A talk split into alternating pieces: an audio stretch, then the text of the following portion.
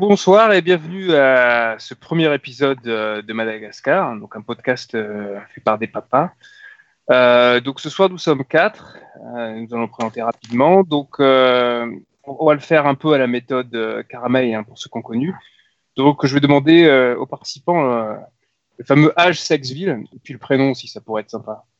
Donc François, âge, sexe, ville. François 39, ben, homme Marseille pas mal. Il y a Florian? Bah, Florian, 40 ans, homme, Moscou. Pas mal, et un quadrat quand même. Fabien? Fabien, 30 ans, homme, Toulon. un petit peu jeune, mais bon. Garçon, on dit à ton âge. Petit garçon. Euh, et puis Grégory, donc c'est moi qui vais animer euh, ce soir. Euh, donc 36 ans, euh, région parisienne et euh, et homme homme si j'oublie. Anciennement. je vous propose, avant d'éviter les blagues, etc., de, de, commencer euh, assez rapidement, parce qu'on va essayer de, de, se mettre une limite de temps de une heure, hein, comme on me l'a fait remarquer la dernière fois. Et du coup, on va commencer tout de suite notre première chronique par François. François qui vient nous parler d'art. On t'écoute, François.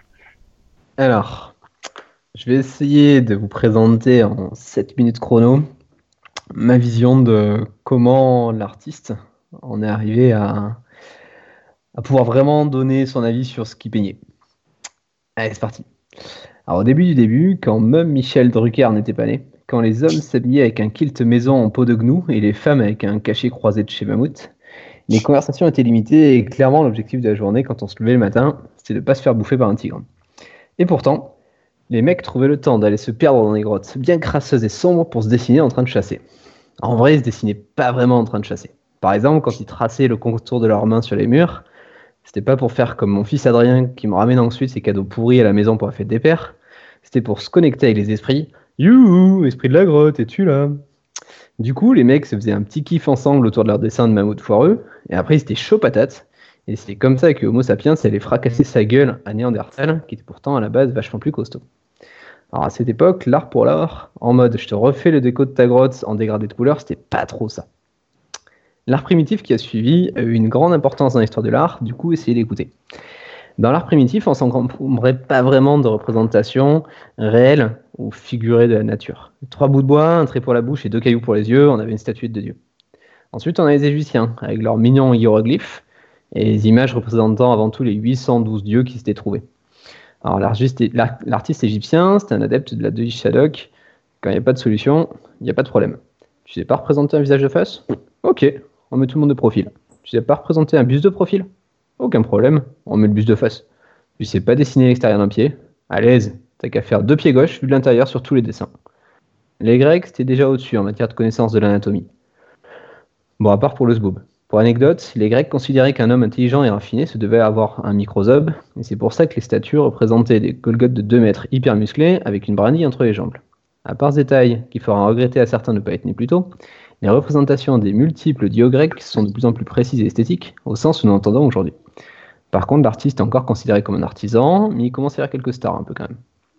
Le christianisme arrive et devient religion d'État en 300 à peu près. À ce moment-là, c'est pas hyper fun pour le peintre, qui est surtout là pour raconter une histoire dans son œuvre et transmettre les enseignements des Écritures à une, population illettrée. On en arrive au moment où toute image est sacrée, donc en gros, tu n'as même pas le droit de dessiner à lapin. Au même moment en islam, c'est simple, les images sont interdites. Alors les artistes, du coup, bah, ils se lâchent les arabesques, l'art décoratif, les tapis par exemple. Et en Orient, bah, c'est un peu pareil qu'en Europe, la peinture est très liée à la religion, du coup, c'est pas très varié. Par contre, la peintre est mieux considérée au niveau du poète. Alors, au Moyen Âge, ça ne vous surprendra pas, le sujet de peinture ne varie pas des masses. Par contre, ce qui est nouveau, c'est que l'artiste commence à exprimer ce qu'il éprouve. C'est un peu nouveau ça. Alors on va faire avance rapide, sinon on va y passer la nuit. On va retenir que la technique évolue progressivement ensuite dans les siècles qui suivent, et d'un coup notamment la Renaissance, la Renaissance pardon. Mais les sujets de peinture sont restés pendant longtemps dans trois catégories. L'illustration d'une écriture de la Bible, euh, en rapport à l'Antiquité ou un portrait. Ça s'ouvre doucement au niveau des sujets de peinture un peu après la Renaissance, Pour vous situer, la laitière de Vermeer, celle qui est sur les pots de yaourt aujourd'hui, a été peinte en 1660. La peinture prend une fonction d'être le témoin de son époque, des événements marquants notamment. Ensuite, on saute direct en 1973. Bon, c'est des choix. Alors Manet sort une semi-bouse nommée Impression Soleil Levant, un truc fait en 5 minutes dehors en jetant trois coups de peinture au hasard sur une toile sans trop se prendre le chou sur les détails. Enfin, ça, c'est ce que la critique en pense. Mais le tableau, il plaît beaucoup quand même. Et ça, c'est pas rien. Parce que la critique devient critiquable. Marcel Duchamp a dit à ce sujet, beaucoup plus tard, le grand, le grand ennemi de l'art, c'est le bon goût. Avant Manet, n'existait pas vraiment d'artistes incompris par la critique qui deviennent reconnus par la suite, comme Van Gogh, qui sera reconnu très tard par exemple. Du coup, bah, ça devient open bar pour un certain nombre d'artistes. C'est plus si important que ça de plaire au plus grand nombre. L'essentiel est de s'exprimer pleinement dans cette toile. Et puis surtout, l'événement majeur qui survient à ce moment-là, c'est la démocratisation de la photographie. Tu veux un portrait?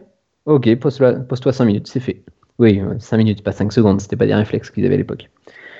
Mais par contre, poser pour un portrait en peinture, ça oui, c'était une corvée. Et du coup, bah, la peinture perd sa fonction utilitaire et doit évoluer pour survivre. Alors ça part un petit peu en sucette sur la peinture, mais gentiment, avec le pointillisme par exemple. Bon, eux, ils se sont fait chambrer sévère par les critiques quand ils ont sorti leur machin qui ressemblait à rien si on le regardait trop près. Mais celui qui va vraiment révolutionner la peinture et devenir le big boss des big boss pour énormément d'artistes, c'est Cézanne. Mais il fait sa révolution en douceur, en charmant, en déviant petit à petit des standards.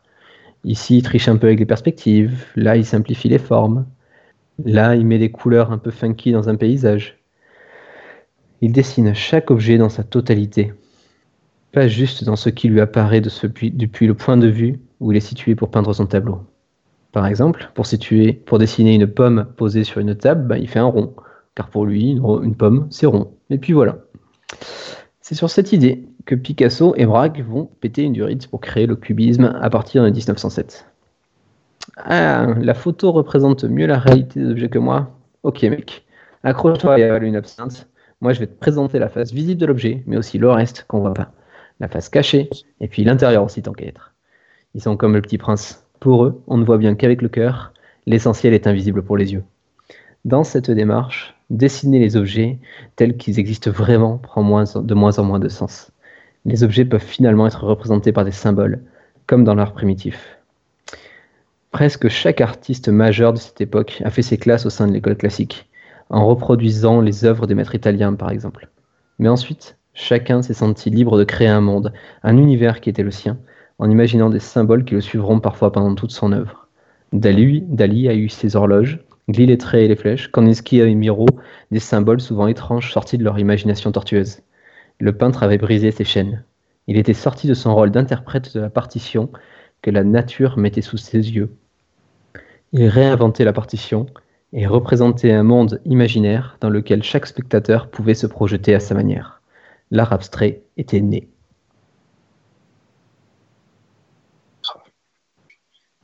C'est fini? Oui. Ah, J'ai envie de dire quel talent, François, quel talent. 18 sur 20. Ouais. euh, pas Alors, 7 minutes 2 euh, en plus, j'ai lancé le chrono, c'était pas mal. Ah ouais, c'était euh...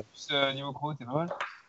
Euh, moi, j'ai eu un peu peur au début quand j'ai vu le thème parce que moi, je connaissais pas grand chose et tout. Je me suis dit, ouais, j'espère que je vais pas être trop largué. Et, en fait, il y, y, a certains trucs que, que, je, enfin, que je connaissais. Oui, que, que j'avais déjà un peu entendu. Puis il y a des choses que tu retrouves même encore dans les dessins animés aujourd'hui, hein, les, mains mal dessinées avec euh, quatre doigts, ou voilà, des, des, raccourcis qui ont été faits.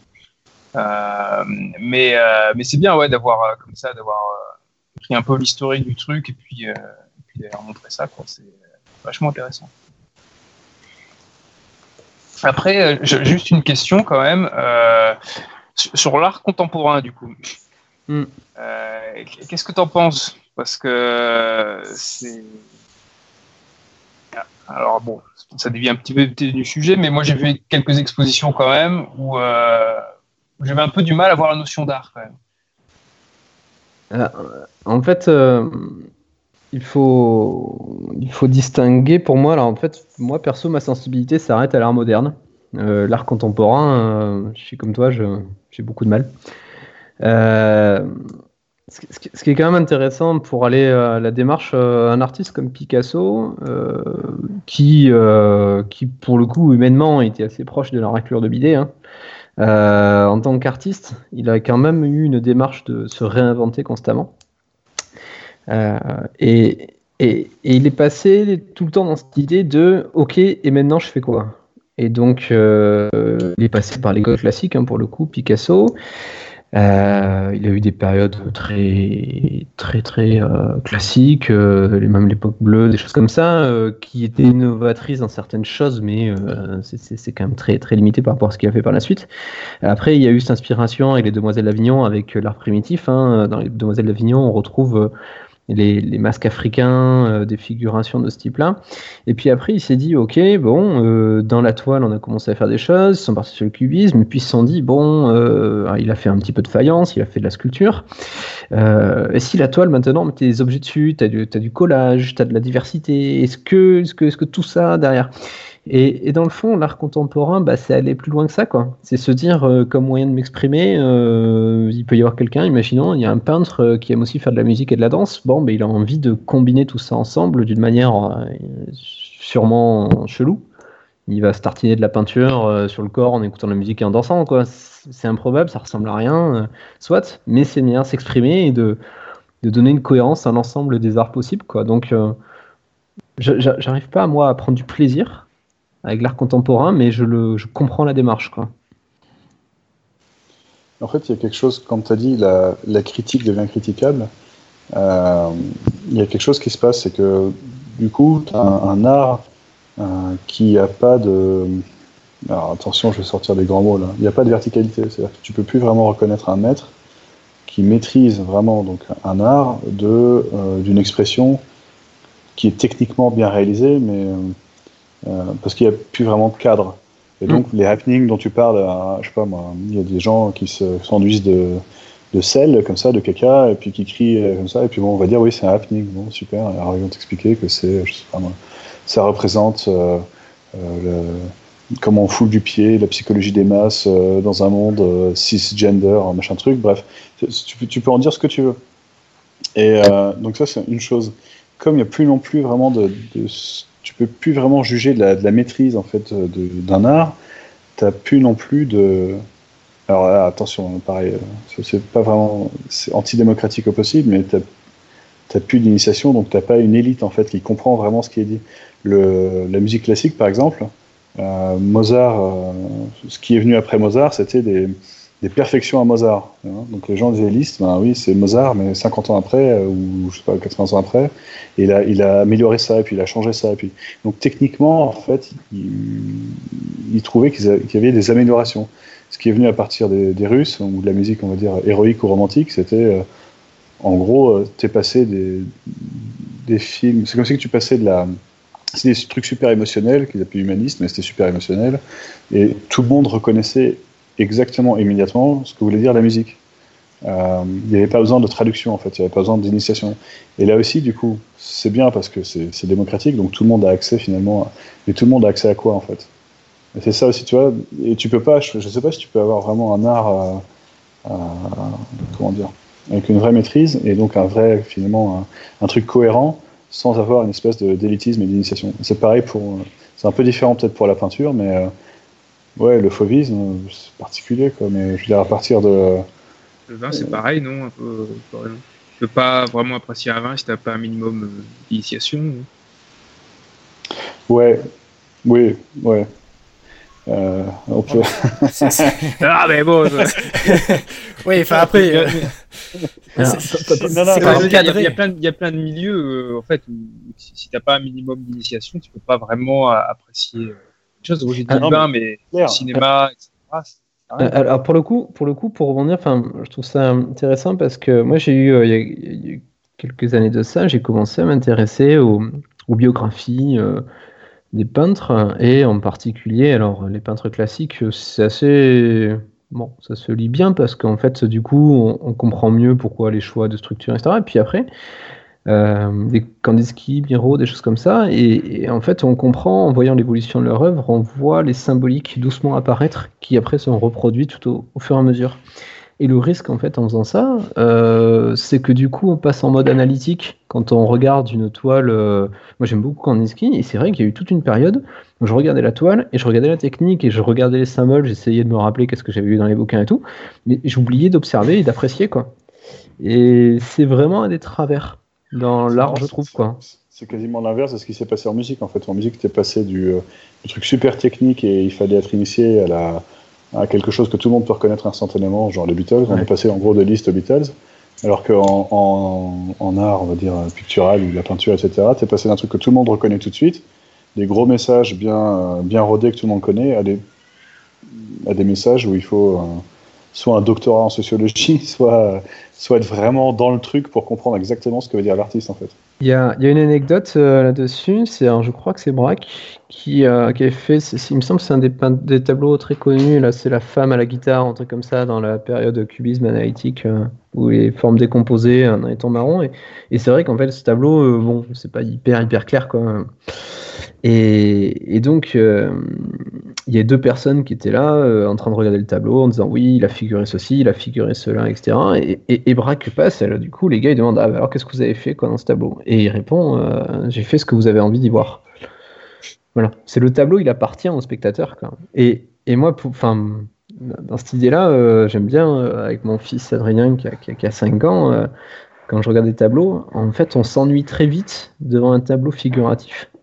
Euh, c'est pas en chose à en dire, alors euh, tandis qu'on s'amuse beaucoup à imaginer des histoires, des mondes, des univers, des personnages et tout, enfin des trucs dans de l'art abstrait quoi.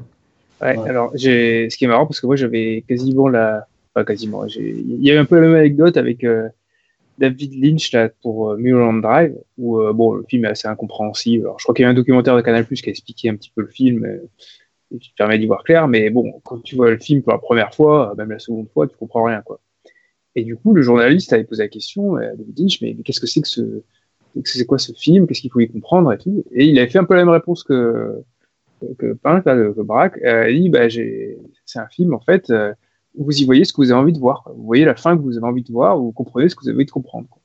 Mm. Et euh, du coup, euh, c'est marrant parce que tu as, des similitudes quand même entre les deux domaines. Euh, je voulais juste quand même rebondir parce que j'ai fait un, un covoiturage il y a quelques années avec un, un galeriste ou enfin qui, qui était un peu qui était en contact avec des marchands d'art, etc. Et il me disait quelque chose, alors je me rappelle plus du nom, euh, d'un peintre connu, mais il me disait, alors peut-être que François, comme c'est un peu plus moderne, pas trop ta tasse de thé, euh, mais qu'aujourd'hui, le marché de l'art, c'était un marché euh, assez étrange, où en fait, tu as des, grosses fortunes, alors bah, souvent françaises, ça permet de, de en France, qui achètent des tableaux, qui ont ensuite des, alors des, euh, soit des musées, soit des galeries d'art, etc., pour les mettre en avant, et qui ont aussi des magazines pour les mettre en avant.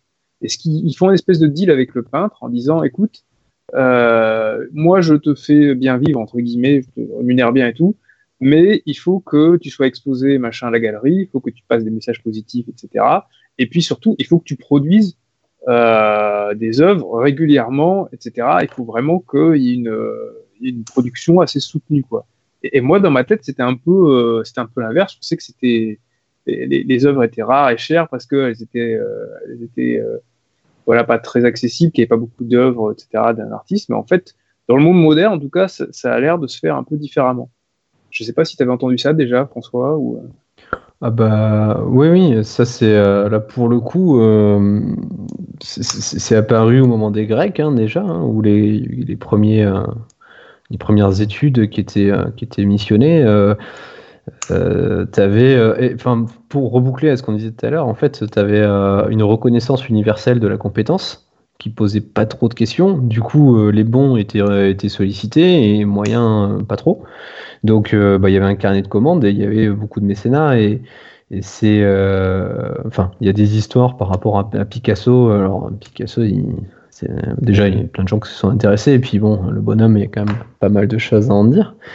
Et, et Picasso euh, a eu, euh, a eu à un moment donné euh, des, des, des marchands d'art euh, qui euh, l'art, euh, qui, qui, a- qui, qui, vendaient ses, ses peintures. Puis après, Picasso s'en est totalement détaché parce qu'il estimait que c'était une exploitation de l'artiste par le marchand et que c'était Ah, voilà se rebeller, ouais. mais parce qu'il a pu le faire quoi Euh, Mais sinon, oui, globalement, euh, faut dire ce qui est. Enfin, c'est un moyen. L'un et l'autre ont besoin mutuellement. Mais oui, c'est une rente avec euh, garantir euh, un nombre d'œuvres à l'année. Ouais, ça fonctionne Ouais. comme ça. Mm. Euh, Picasso s'est rebellé quand il a vu du fuck money, quoi, hein, donc euh, Ouais, ouais, c'est plus facile. c'était- Ouais. Ouais, ouais. Europe Et puis, vénère. et- non, mais puis, euh, puis Picasso, il y a une, un truc. euh, J'ai j'ai lu un bouquin sur lui il n'y a pas très longtemps. Qu'un des eu. euh, alors, si je dis pas de conneries, c'était après la guerre. Euh, je j'ai pas le nom là. Les, les juifs euh, qui s'étaient fait piller leur collection. Mm. Et, et elle a- donc ils étaient ruinés les marchands, c'était catastrophique et tout. Et t'as Picasso qui a choisi ce moment-là pour retourner voir les marchands pour leur rappeler qu'il avait une dette, euh, alors que Picasso avait absolument pas besoin d'argent à ce moment-là, qu'ils avaient une dette depuis 10 ans et que c'était maintenant qu'il avait besoin de les payer. Quoi. Voilà, c'est un grand bonhomme. Quoi. Ouais, cool, le gars. C'est ouais. C'était vraiment. Ouais. C'est marrant parce qu'il a une image super, euh, super sympathique, positive et tout. On fait des pubs sur lui avec euh, Citroën Picasso et tout. Puis en fait, il euh, il est un peu moins sympathique que prévu, j'imagine.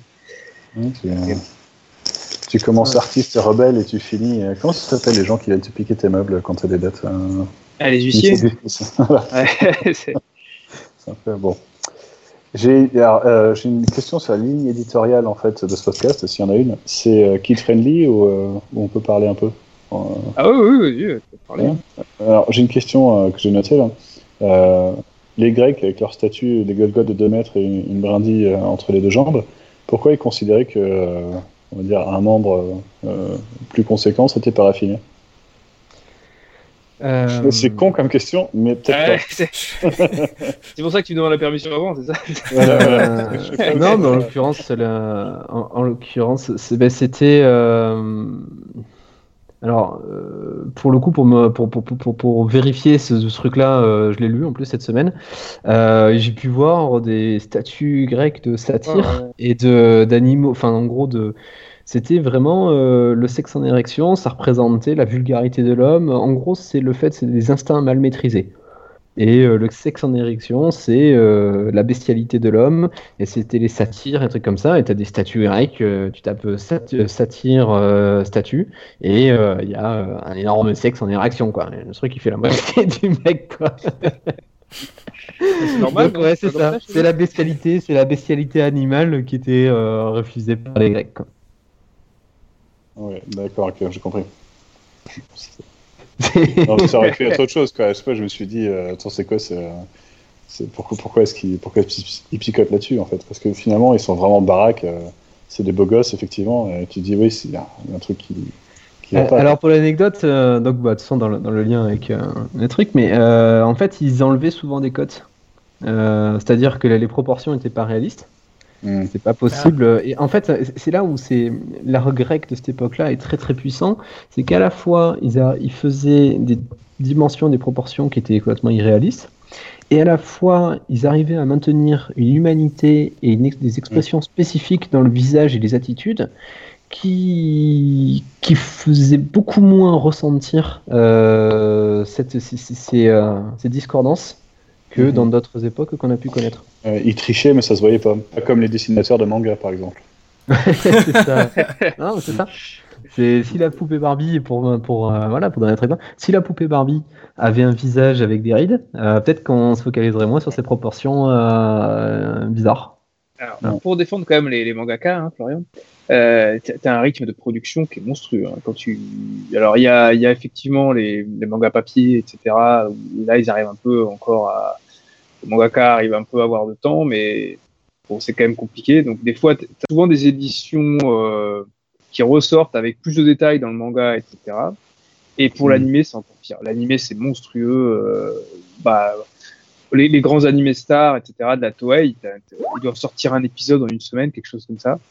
Et, euh, et du coup, euh, bon, bah, c'est c'est une cadence monstrueuse. Hein, t'as pas de, t'as pas de, de, vraiment des burn-out, etc. de, de mangaka. Mhm.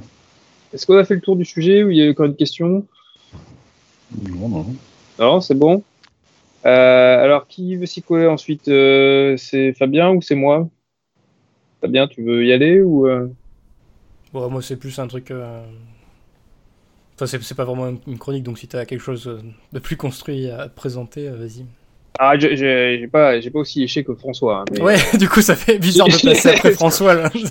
euh, ça, ça, ça c'est pas terrible, mais. Euh, bon. Vas-y, mollo avec le léché François, là, s'il te plaît. Euh, ouais. ouais. ça y est, ça part. Ouais. Bon. Euh, surtout que t'as plein de poils, alors. Euh, non, bah, alors moi, je, je vais vous parler euh, d'une série que j'aime bien. Enfin, que j'aime bien, mais qui a quand même des défauts. Donc, moi, j'aime bien la science-fiction. Et donc, euh, il y a une série euh, sur Netflix euh, qui est tirée d'un bouquin qui s'appelle Altered Carbone. Donc, c'est, ça se passe dans le futur, je crois qu'en 2200, 2300. en fait, les, les gens ont réussi à inventer une, une pile dans laquelle tu peux, enfin, espèce de disque dur dans laquelle tu peux mettre ton âme pour raccourcir. Donc en fait, la mort, euh, la mort physique est plus considérée comme une mort tu peux prendre cette pile, ce, disque dur, et avoir euh, et passer dans un autre corps qu'ils appellent des enveloppes. Donc, euh, donc voilà, donc c'est quand même une avancée euh, assez incroyable et ça va être ça va être dans un contexte un peu étrange parce que forcément les riches vont pouvoir avoir des corps, des bons corps, avoir la jeunesse éternelle et les pauvres pas forcément avoir de piles, pas forcément avoir des super corps et tous les, problèmes que ça va emmagasiner. Et la saison 1, alors je connais pas les bouquins, moi j'ai regardé que la série et puis l'animé qu'ils qui ont fait. La saison 1 de la série, euh, le, le, pitch c'est euh, Takeshi Kovacs, donc qui est le, le héros de, de, la série, qui va, de, qui va être ramené à la vie après 250 ans euh, dans une espèce de centre pénitentiaire. En fait, il est dans, dans le cloud, on va dire. Et euh, en fait, c'est l'homme le plus riche du monde qui va, euh, qui va lui demander d'enquêter sur son meurtre même s'il est revenu à la vie, il y a quelqu'un qui l'a tué, enfin qui a essayé de le tuer euh, avec sa pile. Euh, et s'il fait ça, il, euh, il, éponge sa dette à la société, parce que je crois qu'il avait encore, je sais pas combien d'années de, prison, donc s'il fait ça, il est libre. Donc dans les personnages, il y a Takeshi Kovacs, donc c'est le héros. C'est alors c'est assez compliqué. Hein, il y a beaucoup de, il y a un lord, enfin un monde qui est assez qui est assez compliqué à expliquer, donc je vais essayer de, simplifier. Donc Takeshi Kovacs, c'est un ancien soldat euh, qu'on appelait euh, diplomate, donc euh, les diplos, c'était des espèces de, soldats d'élite interstellaires qui ont perdu la guerre. Alors c'est pas très bien expliqué, une espèce de guerre qui a eu un moment entre les diplos et, et, et d'autres. Enfin bon, pour les puristes, je serais allé voir sur les, les Wikipédia de la série. Euh, et donc ce Takeshi Kovacs, il a, il a comme particularité euh, d'être assez taciturne, ne pas beaucoup parler et euh, d'avoir un, un, corps euh, dans la première saison. Euh, bon, c'est souvent des corps baraques, donc c'est celui, euh, l'acteur qui, qui l'incarne, c'est celui qui joue dans dans le reboot de Robocop, je sais plus comment il s'appelle. bon, c'est quelqu'un assez baraque. Et dans la saison 2, puisque euh, ils peuvent passer d'enveloppe en enveloppe. C'est un autre type qui est cette fois-ci noir euh, qui, va l'incarner. Et son corps d'origine, c'est un corps plutôt asiatique. Comme ça, on fait un peu tout, euh, un peu tous les continents. Donc ça, c'est le héros. Après, il y a Cole Chris Falconer euh, qui est en fait le leader d'un mouvement révolutionnaire, qui est l'amante et la formatrice de Takeshi, donc aide des diplômes, et c'est aussi celle qui a inventé ces. Donc c'est aussi une chercheuse scientifique alors, on ne sait pas trop dans quelles euh, dans quelles circonstances elle les a inventées, mais enfin, euh, je crois qu'elle a pris de technologie extraterrestre. Enfin, c'est pas très clair, on peut pas trop en dire. Et puis troisième personnage assez euh, assez charismatique de la série, euh, c'est Poe, qui est bon, qui vient d'Edgar Allan Poe, hein, la référence, et qui en fait est une intelligence artificielle qui gère un hôtel. Euh, donc, il va aider Takeshi Kovacs et ses amis à faire face aux différentes menaces. Bon, je ne vais pas euh, spoiler toute la série parce que je pense que c'est une série euh, qui, qui, mérite de se voir, même s'il y a des défauts. Je vais juste quand même euh, donner mon, mon avis assez succinctement. Euh, on a une première saison qui, euh, qui démarre bien, qui a pas mal de promesses. On a vraiment un, un, esthétique très léché, un peu à la Blade Runner pour ceux qui ont vu le film. Le premier, hein, pas le deux. Euh, et le, le problème, par contre, qu'il y a pour moi, c'est que euh, l'acteur principal, donc Takeshi Kovacs, pas très charismatique. Et en fait, c'est plutôt, euh, Donc Takashi Kovacs asiatique entre guillemets, donc pas l'acteur principal, mais un autre acteur, une autre enveloppe Takashi Kovacs qui est plus charismatique. Euh, donc c'est lui, c'est son corps d'origine. Et du coup, euh, on préférait, enfin bon, quand on, regarde la série, on se dit des fois qu'il valait peut-être mieux que ce soit euh, l'acteur asiatique qui l'incarne tout le long pour avoir quelque chose de plus sympa. Il y a beaucoup de scènes de baston. Bon, c'est assez bien travaillé, mais parfois c'est un petit peu trop. bon, il y a beaucoup d'éléments de scénario aussi. C'est parfois un petit peu dur de s'y retrouver. Il faut, faut, bon, voilà, faut un peu s'y mettre aussi. Euh, par contre, oui, le, monde est, très bien. Il y a, il y a des, différents contextes qui sont assez intéressants. Il y a des choses qui, qui vraiment peuvent se passer euh, dans la vraie vie. Hein. Euh, j'ai dit tout à l'heure, les, les, riches qui sont de plus en plus puissants et les pauvres voilà, qui, qui, restent pauvres et qui n'ont pas forcément d'enveloppe, etc. Donc ça, c'est la première saison, mais c'est valable aussi pour la deuxième saison. La deuxième saison, ce qu'il y a de, de plus sympa, c'est que euh, le héros est déjà plus charismatique même si bon, je préfère toujours la version asiatique. Et euh, on, maintenant qu'on a qu'on a vu le monde, le scénario est un peu plus simple à suivre, donc c'est un peu plus euh, compréhensible. Par contre, euh, j'ai l'impression qu'il y a un peu moins de moyens que la première saison, et on est sur une fin qui est un peu classique aussi. Donc euh, voilà. Bon, ça mérite d'être vu pour moi. C'est une série qui, a du potentiel et je pense que ça va continuer, mais c'est toujours pas selon moi, ça n'a toujours pas arrivé à un, bon rythme de croisière. Il y a toujours un, petit truc. Pour moi, c'est du bien, mais ça pourrait être très bien. Euh, au-delà de la série, quand même, il y a, quelques points qui peuvent être remarqués. Il y a une, une excellente incarnation de l'esthétique cyberpunk, pour ceux qui aiment bien le cyberpunk, hein, qui est une société futuriste euh, avec différentes technologies. Euh, le contexte ultra-capitaliste est bien dépeint aussi. on a société qui, une humanité qui est, qui est aliénée, une société qui est euh, moitié dictature capitaliste, ça c'est intéressant. Et, euh, et euh, voilà, les, les, héros sont assez désabusés, mais euh, ils se battent quand même pour, pour, améliorer les choses. Et voilà, il y a quand même un message positif tout au long de, et positif, c'est bien. Il y a aussi des réflexions euh, sur le transhumanisme, euh, comme sur les IA, sur quand est-ce qu'on considère qu'une IA est humaine, etc. Enfin, J'ai des questions voilà, qui, sont, qui sont assez intéressantes. Et puis, une autre question qui est venue plus dans la saison 2, c'est est-ce qu'on est encore, euh, est-ce qu'on est toujours le même si on passe dans un autre corps? Est-ce que le fait d'avoir euh, son âme qui pourrait aller d'un corps à corps, est-ce qu'on est quand même toujours le même? Est-ce que le corps raconte pas quelque chose? Et, euh, et, voilà quoi. Donc voilà, c'était pour résumer. Donc la série s'appelle Altered Carbone, carbone altéré en en canadien et en français. Euh, elle est basée sur des bouquins euh, et, euh, et c'est assez intéressant à voir hein, si, pour ces périodes de confinement, là, si vous avez du temps, bah, n'hésitez pas. Voilà. Quand tu dis que c'est en, en, canadien, c'est en, en, français, mais avec l'accent euh, québécois? Non, non, je, je disais, C'est en français. Je disais que les Canadiens, les Français ont, laissé euh, le titre anglais, mais les, les, Canadiens ont traduit le titre anglais en carbone altéré. D'accord. Et comme le carbone, en fait, il y a une petite histoire quand même. Le carbone, c'est l'élément principal, machin. Enfin, bon. C'est ouais, souvent le cas, non Qui traduisent euh, les séries. Oui, c'est souvent le cas. des fois, pas pour le meilleur. Hein. Lost, il est traduit par les perdus, par exemple. Pas forcément. oui, c'est un peu moins vendeur. C'est un peu moins vendeur. Ouais. Le, le, début, c'était un mix entre Demolition Man et uh, Minority Report. ouais, ouais. Euh, c'est un peu ça. Mais les... j'aime bien les deux d'ailleurs. J'aime bien les deux, films, hein. Man et. Euh, c'est sympa. Euh, moi, je... enfin, moi, ce que je trouve intéressant quand même sur cette série, c'est que on commence à avoir des séries de science-fiction qui ont des moyens. Parce que souvent, on avait des trucs un peu en carton-pâte, euh, où on essaie de faire semblant d'avoir un vaisseau spatial, etc.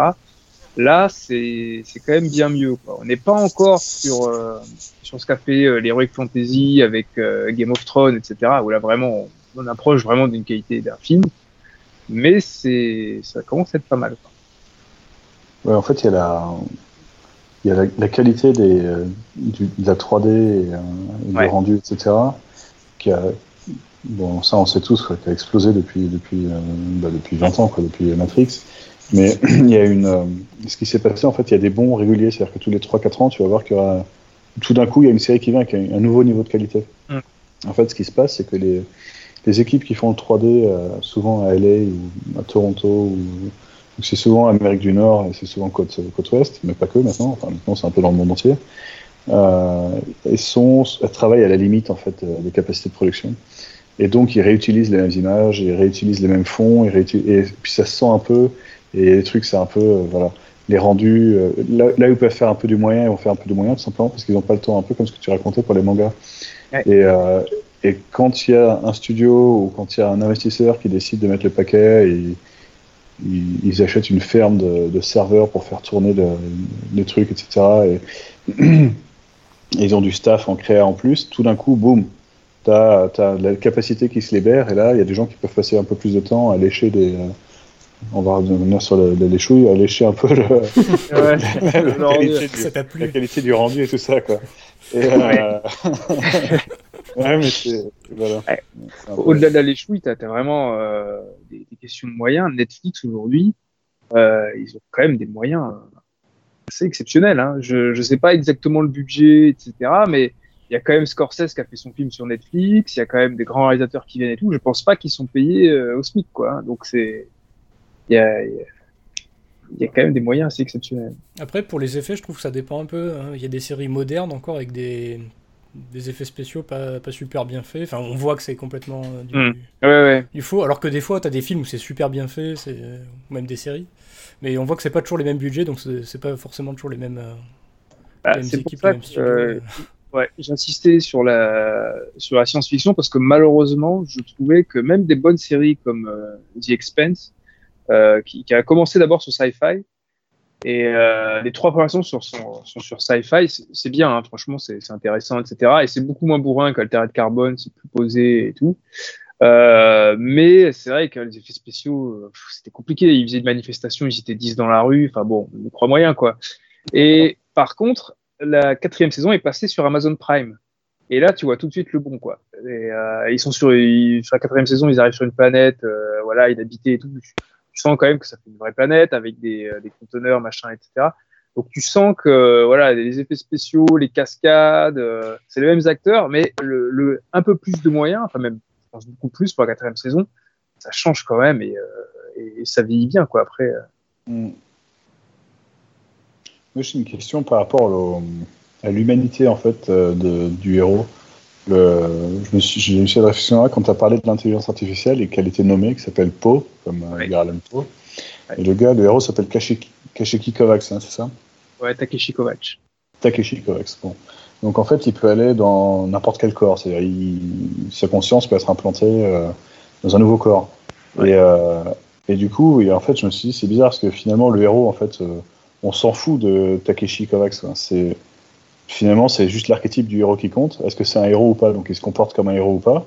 Et tu sais plus vraiment qui c'est parce qu'il a changé de corps. Et on se Ouais. représente un humain à, à sa gueule, en fait, pas, Ouais. pas à son comportement. Alors que le, pour l'intelligence artificielle, c'est l'inverse maintenant.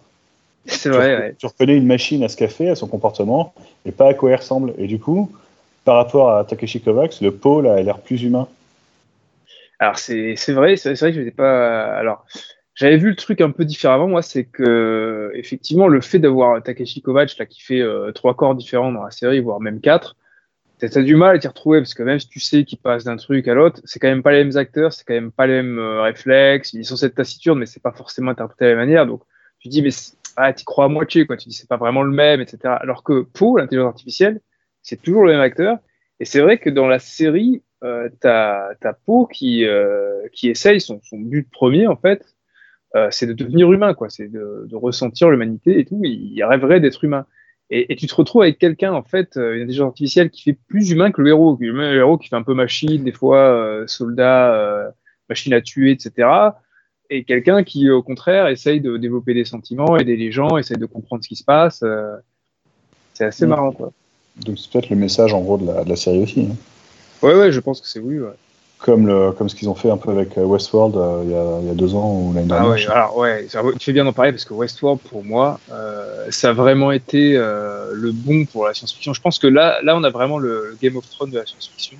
On va voir ce Mm. qui va se passer là pour, la- pour la saison 3. Mais là, effectivement, chaque épisode de Westworld, pour moi, c'était euh, c'est la qualité d'un film quasiment. Et du coup, on arrive à un truc. Alors, moi, je j'aime bien les blockbusters, etc. Pas mal de, de mais euh, les blockbusters, j'aime bien quand même.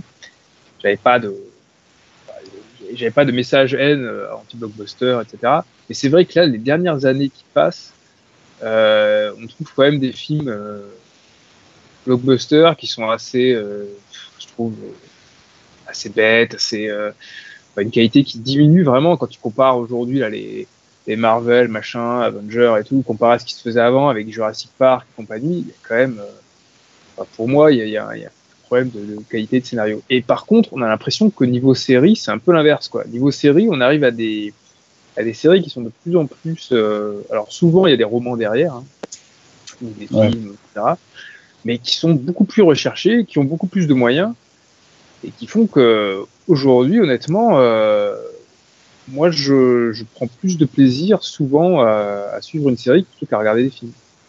Bah alors, tu vois, je pense que là, ça va, ça va défendre. Je regardais The Mandalorian. le- on dit ça Ah oui, de Disney, ouais. Ouais, alors le... c'est un plaisir à regarder parce que c'est super bien, c'est bien tourné, les images sont belles, l'histoire elle, est- elle est nunuche, tu sors ça en film, Ah oui, ils, se font descendre les mecs.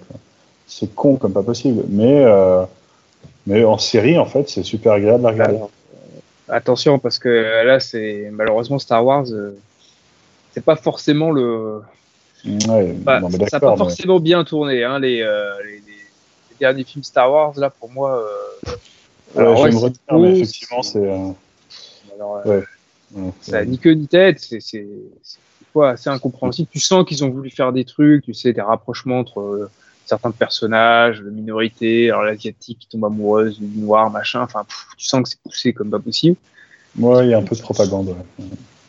Ouais, ouais, mais il y, a y a surtout euh, de- derrière, on veut plaire au plus grand nombre, on veut vendre des jouets, on veut vendre euh, des pluches et tout. Mais bon, ça encore, si c'est si c'est bien fait, si un scénario qui tient, pourquoi pas.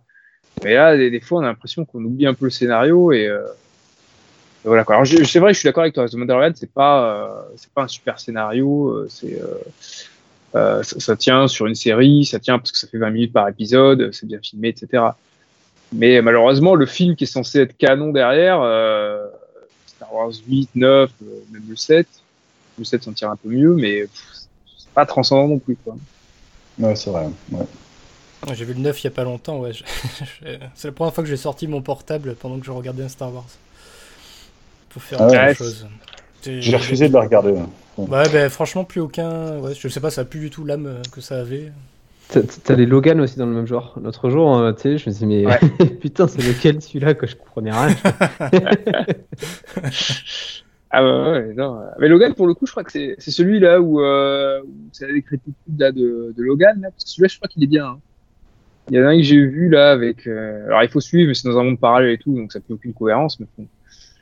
mais au moins, celui-là a raconté quelques trucs. Mais c'est vrai que les, les X-Men, les, euh, les Avengers, les machins, enfin, à un moment, tu sais plus, euh, tu sais plus qui fait quoi. C'est relié entre les films, pour voir les films machin, puis ça pas vraiment. Quand tu prends les films un par un, Enfin, je trouve que ça fait un peu bouilli, c'est un peu filmé de la même manière, c'est pas, c'est pas très intéressant, franchement.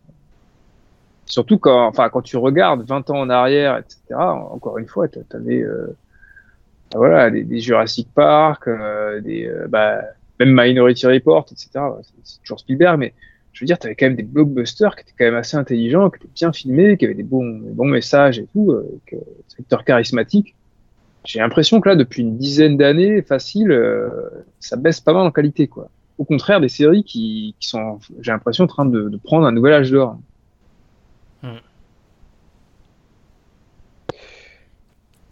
C'est vrai. Qu'il y a des, ouais, il y a des grosses prods, du gros matos, du, enfin, donc euh, on, on nous en met plein la vue avec euh, des, pareil, des effets spéciaux, des, des- des caméras, des super plans, des, ou des décors aussi euh, magnifiques. Ouais. Ou même encore des, acteurs. hein, enfin. Ouais, ils ont des acteurs, euh, enfin, du cinéma, etc. Mais Voilà, après, comme disait, ne retrouve pas l'écriture qu'il y avait à l'époque, les scripts, les, enfin, je sais pas comment décrire un peu Ouais. tout ça. Il y a peut-être moins de moyens technologiques qu'aujourd'hui, mais Il y a peut-être aussi la, les romans qui sont derrière souvent les, les livres, c'est-à-dire Euh, tu regardes, comment il s'appelait Blade Runner, l'original, c'est un, un chef-d'œuvre. Ouais, Le deuxième, il est fort comme film, mais t'as pas. ouais, pas euh, niveau. la fin, bon, bah ouais, voilà quoi. Hmm. Euh, le, le premier, il est, euh, il est vraiment surpuissant comme film. Et, le, et finalement, c'est une, une, euh, une novella, quoi. C'est quoi? C'est c'est 15 pages, 20 pages.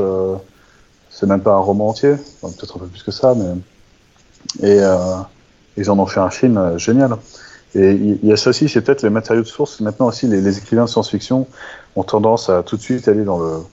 Tu sais, t'en écris pas un, t'en écris 10. Et puis. euh, Oui, ils en écrivent un à l'année pour, euh, pour maintenir les ventes euh, et leur part de marché. Alors, euh, et du coup, tu, tu lis les blogs des écrivains de science-fiction, c'est souvent, j'en ai lu deux, trois pour, pour voir un peu ce que, parce que la qualité, je trouve, baissait vraiment. C'est devenu du, de l'industriel. Et en fait, c'est ça. C'est, euh, aujourd'hui, enfin, ce mois-ci, j'ai écrit euh, 25 000 mots. Il faudrait que je passe à, à ma- ma- je suis mieux quand j'en écris 20 000 que quand 25 000. 25 000, ça fait beaucoup. Ah ouais, tu comptes les mots que tu écris, en fait. Tu comptes pas le, mais forcément. Donc en fait, c'est des, c'est de la production de, de pages.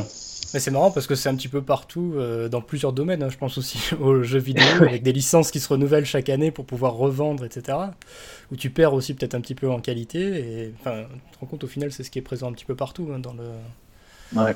dans l'art. où, euh, Ah Ouais, c'est vrai que ça, ça arrive souvent. hein, de- Alors que les séries, les séries, peut-être que ce qui se passe, c'est que du coup, il y a plus de moyens.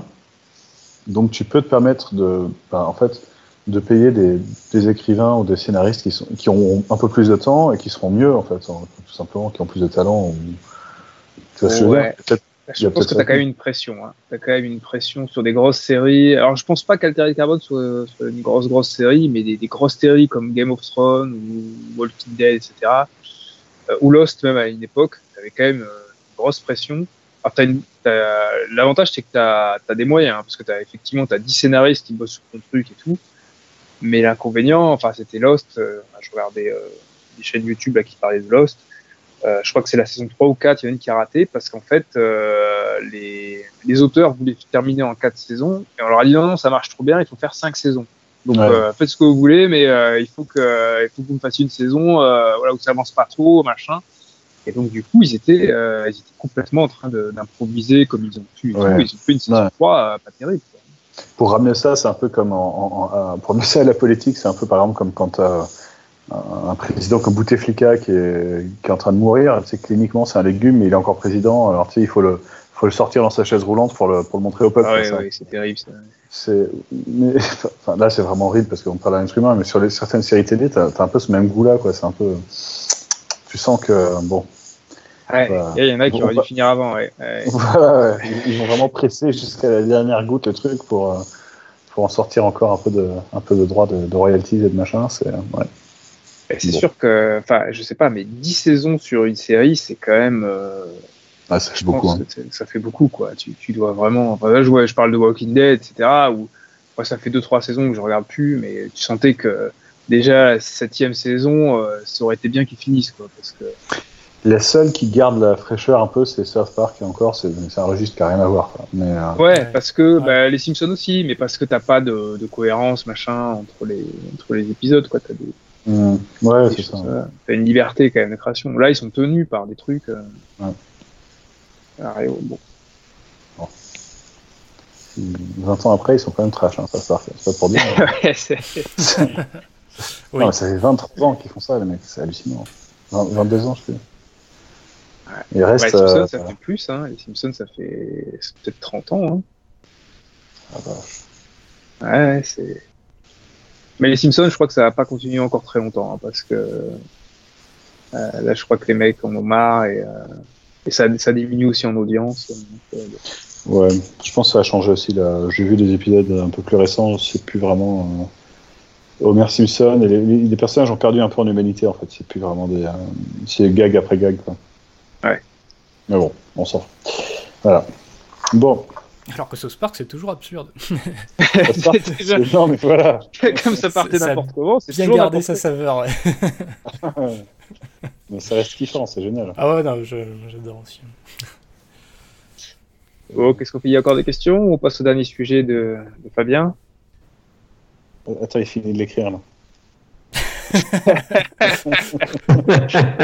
n'y a pas de wifi aussi euh. Ah.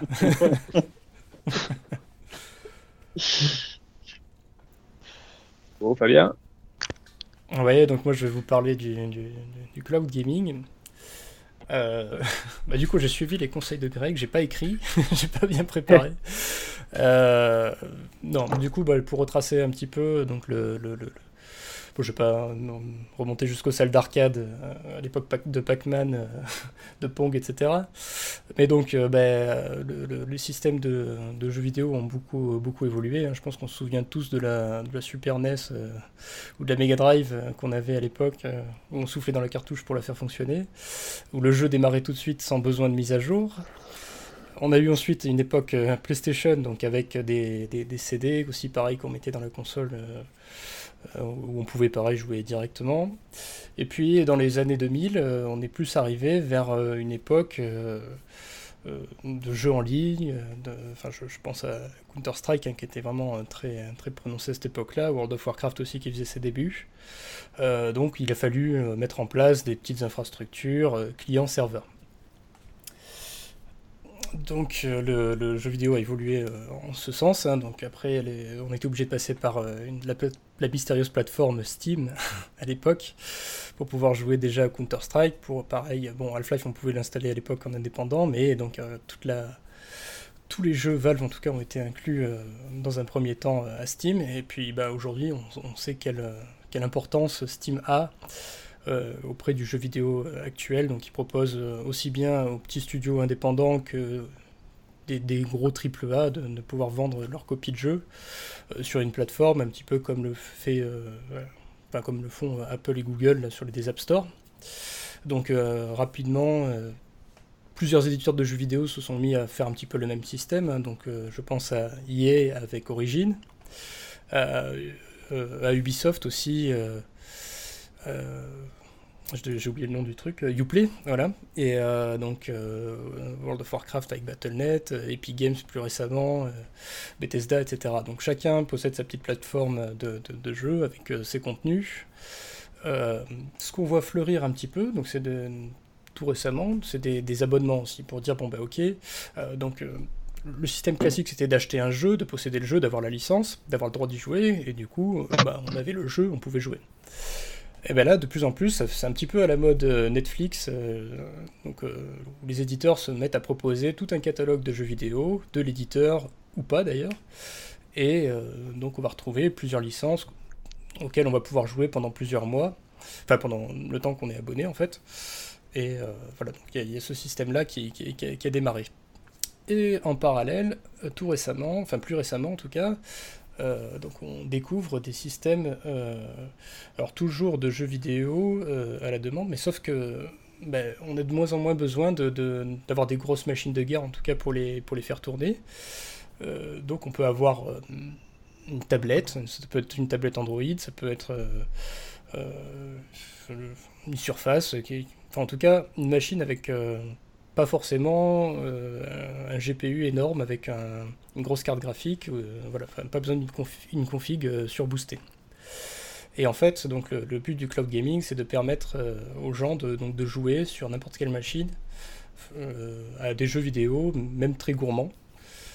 Et donc ça, peu importe, peu importe le moment, enfin en tout cas, tant qu'on est abonné, alors les, abo- les abonnements peuvent être gratuits pardon, ou payants. Donc c'est le cas de GeForce Now, euh, qui est arrivé tout récemment, donc euh, qui est venu bouleverser un petit peu Stadia, donc Google qui était installé euh, sur le marché.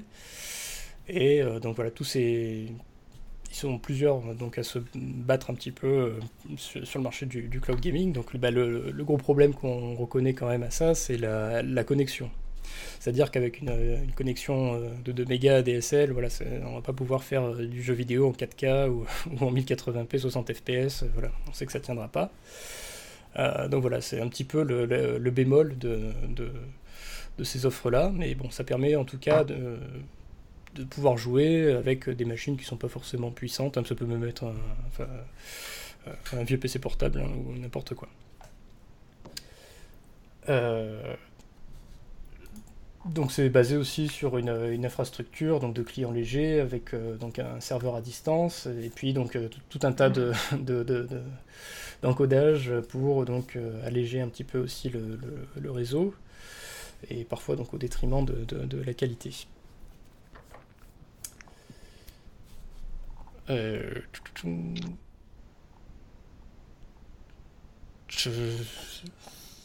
Voulais, je voulais aussi parler donc de, l'offre euh, que les consoles font aussi par rapport à ça, parce que du coup j'étais plus orienté mm. euh, PC.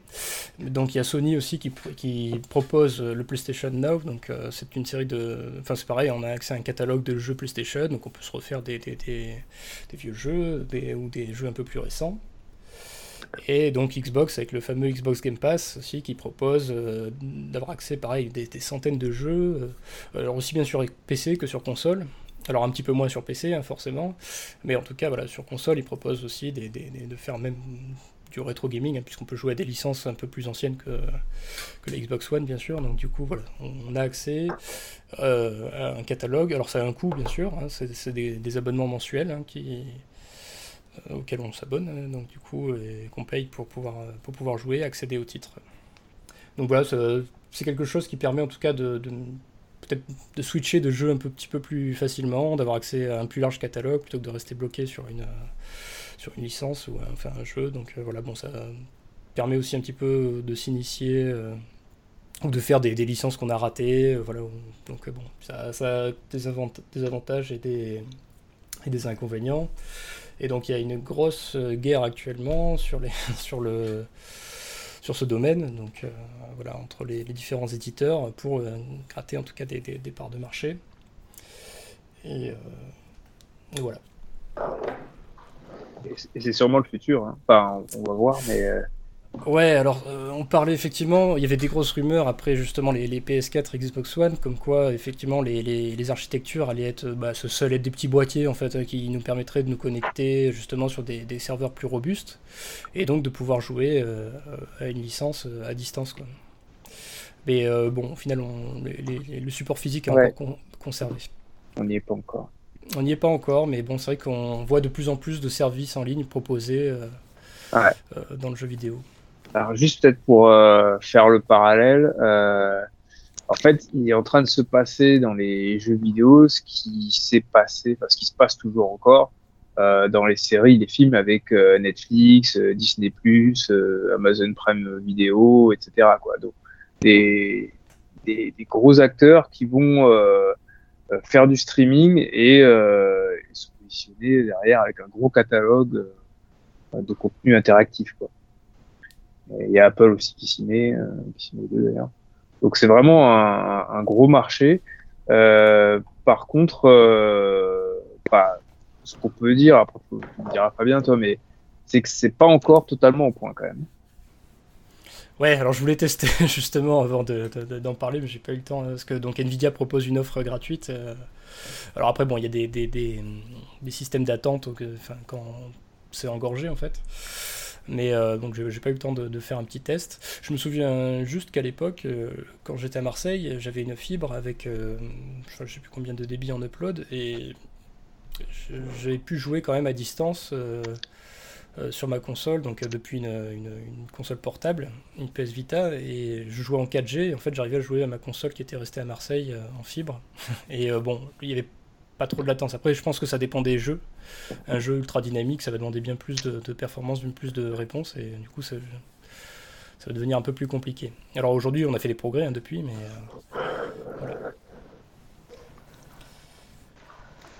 euh, D'un point de vue un peu, en fait, c'est un peu marrant parce que le début de l'informatique, c'était des gros, gros mainframes euh, et tu louais, je parle des années 60, 70, donc euh, aucun de nous n'était né, mais euh, tu louais des heures d'ordi euh, pour avoir accès, parce que personne ne pouvait s'acheter le, l'IBM à 35 millions de dollars, enfin à l'époque 1 million, mais bon. Euh, et en fait, on est revenu à ça. C'est-à-dire que maintenant, tu as des jeux qui sont tellement puissants que si tu veux le jouer sur un PC, il te faut un PC avec 32 mégas de mémoire vive, 32 gigas de mémoire vive, et puis il te faut, enfin, bref, et des écrans de ouf et, et machin, machin, machin. Et, et en fait, ça devient assez cher, et du coup, ben, il vaut mieux passer par un abonnement, quoi. Euh, et c'est assez marrant, on revient, on revient à un business model qui, qui était finalement au début de l'informatique où euh, c'est juste pour voir en fait la, puissance phénoménale maintenant que demandent les, les jeux. Hein. Ils sont devenus tellement, ouais. tellement bien foutus que. Et je me demande aussi après au niveau business, il y a, tu peux commencer à comparer ça au pétrole en fait, c'est un peu bizarre. Euh, par exemple les, les, grosses infrastructures pétrolières de, quand tu fais, euh, par exemple, l'Arabie Saoudite, où tu as un gros champ de pétrole et tu vas creuser et tu mets tes tuyaux, tes pipelines, tes machins, tu tes usines à gaz et tout le bordel. Et tu as la version en fait cowboy américaine où tu fais du, fracking, du, euh, du, gaz de schiste en fait.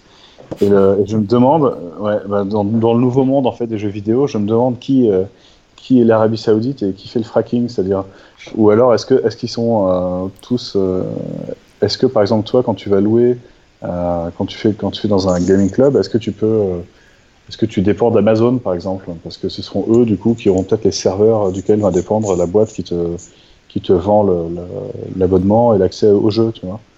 C'est ce que je veux dire? Est-ce que c'est. Euh, ou alors. Et je me demande derrière, en fait, comment cette machine, elle tourne? C'est-à-dire, quelles sont les boîtes? Comment elles se. Alors. Il y, a beaucoup de questions dans la question. juste, c'est vrai qu'on n'a pas précisé un point mais euh, les plus grosses infrastructures euh, sont américaines. En fait. C'est les Américains qui sont plutôt en pointe là-dessus, donc ça va être euh, donc Nvidia, euh, t'as Google avec Google Stadia qui, s'y est mis, euh, Microsoft qu'on attend, qu'on attend beaucoup là-dessus, euh, et t'as euh, peut-être, enfin t'as Apple qui s'y est mis aussi avec Apple Arcade, mais c'est un peu différent. Donc c'est plutôt les Américains et ça intéresse beaucoup les GAFAM. Euh, et, euh, les Japonais, qui ont quand même la main mise sur les consoles, ont justement assez peur de ça. C'est pour ça qu'il y a une, il y a une histoire d'alliance. Alors je sais pas jusqu'à où ça peut aller avec la comparaison du pétrole, où euh, tu as Nintendo et Sony qui, qui veulent faire une alliance avec euh, Microsoft en tant que consolier un peu historique, en disant écoute, tu nous donnes l'infrastructure, etc. Nous, on t'offrirait le catalogue et puis après, on verrait pour les bénéfices. Donc, euh, c'est pas encore fait, mais il y a des discussions en ce sens-là. Ouais. Ouais, d'accord. Mais le, ouais, enfin, le catalogue Nintendo euh, joué en, gaming club, je sais pas, parce que c'est pas les mêmes jeux en fait. Hein. Ouais, mais c'est pas forcément le même public. Euh.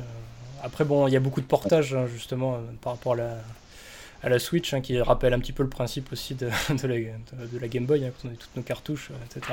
Ouais. Euh, et puis le mode portable aussi.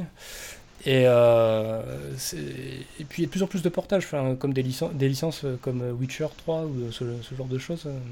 Enfin, on voit quand même arriver des, des, des jeux peut-être pour un public un peu plus mûr que, que des jeux enfantins de Nintendo. Enfin, voilà.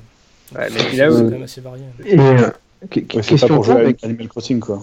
Mais qu'est-ce qui empêche le modèle euh, Qu'est-ce qui empêche le modèle de se développer euh, et de, en fait, dans le supprimer les, les, les consoles de l'équation? On a des télés aujourd'hui qui sont des télés qui permettent d'aller sur Internet avec du tactile et des trucs comme ça. Enfin, je vois pas très bien dans le modèle quand je vois le cloud euh, dans le boulot, moi, comment ça a évolué ces dernières années, etc. Enfin, de ce que, de ce que tu me racontes, de ce qui est aujourd'hui, euh, je vois pas pourquoi dans 5 ans on aurait les consoles, quoi. Alors, tu, tu veux répondre, Fabien, ou tu veux que. Bah, je si tu veux. Alors, je, je, vais faire un premier G, puis je, je répéterai. euh, c'est beaucoup plus dur de faire euh, du cloud gaming que de faire du streaming de vidéos. Parce qu'il faut faire. Euh, il y a des temps de latence à prendre en compte, il faut que ce soit hyper. Ouais, faut que ce soit hyper réactif, euh, etc. Faut voir comment tu compresses tes images, parce que sinon les débits sont monstrueux, quoi, pour des, des images en 4K, etc. C'est c'est vraiment des débits monstrueux. Tu prends en compte les inputs, euh, donc la latence, c'est tout qu'il faut calculer. Et donc, euh, pour moi, pour l'instant, la technologie est pas encore euh, mature. Donc, on peut pas. Aujourd'hui, si tu prends une console ou un ordinateur, si tu joues en physique, tu auras une meilleure expérience que si tu joues en cloud gaming. Même si tu prends des choses qui sont censées être évoluées comme Google Stadia ou, ou GeForce Now, euh, quand moi j'ai testé, euh, alors j'ai testé GeForce Now, mais Google Stadia, j'ai vu pas mal de reviews.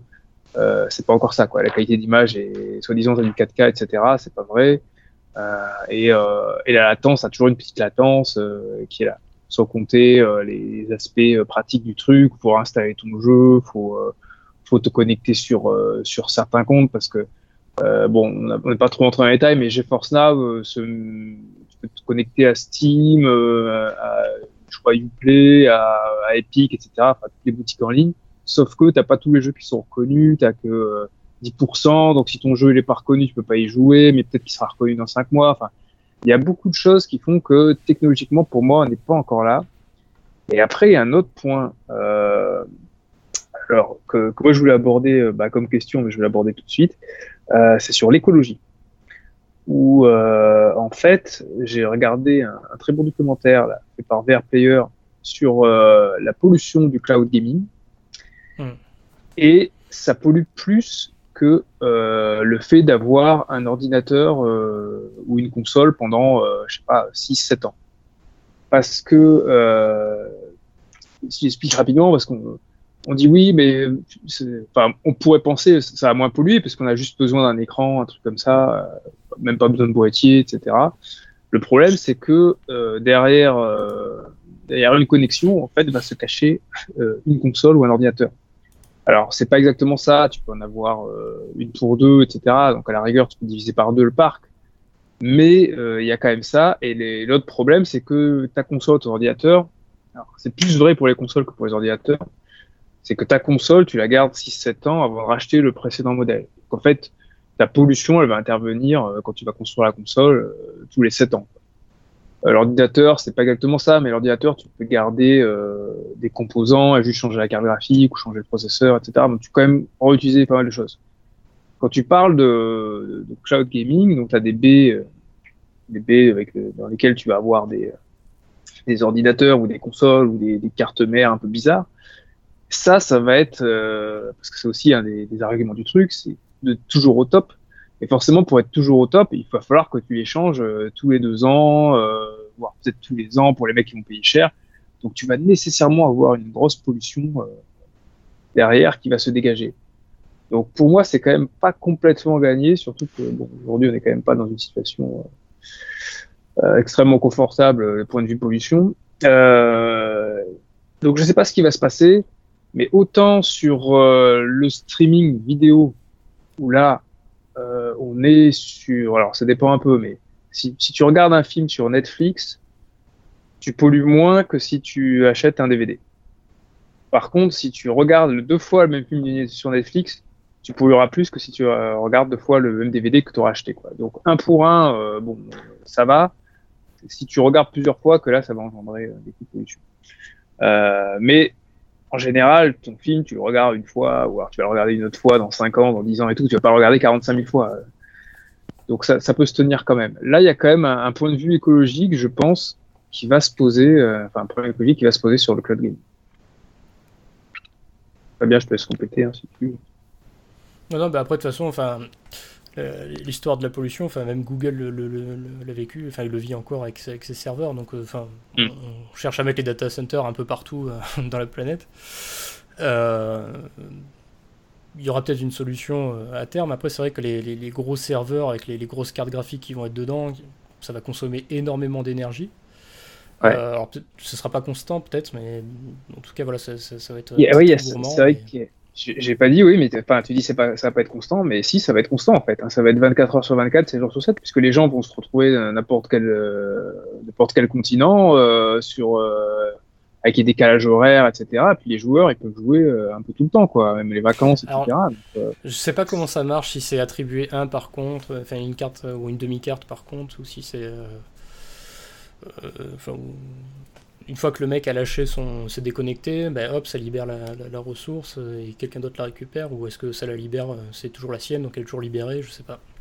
Je sais pas si ça fonctionne comme je des crois, serveurs je. Je crois qu'il, je crois qu'il libère, mais euh, mais bon, même comme ça, euh, ça reste. Enfin, tu, vas avoir du, matériel qui va peut-être s'user plus vite aussi, hein, puisqu'il sera tout le temps quasiment connecté et, tout le temps on va le faire chauffer, quoi.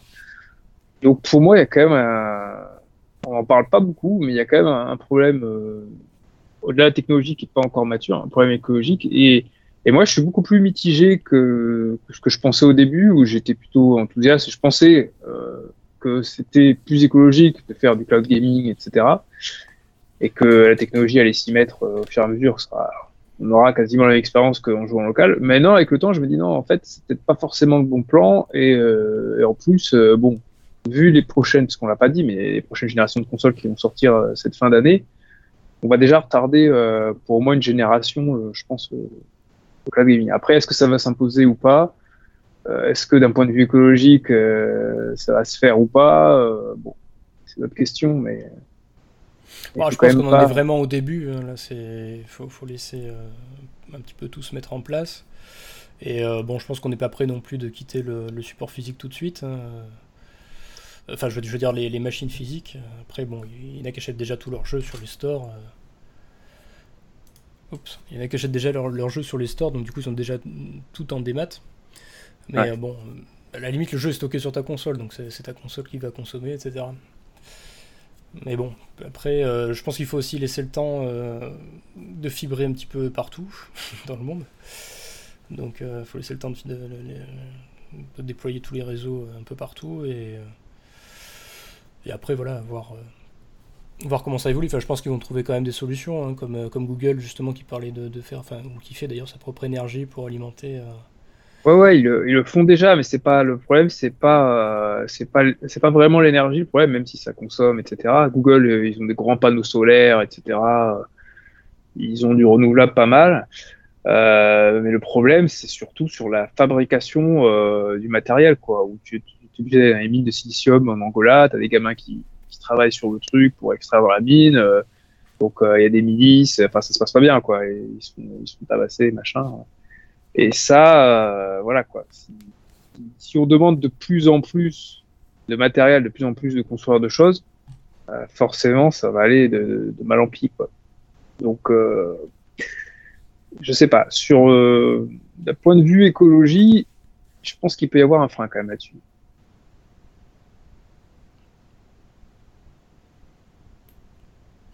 Peut-être qu'à terme, après, on arrivera effectivement avec une Smart TV, une application, se connectera dessus, mais bon.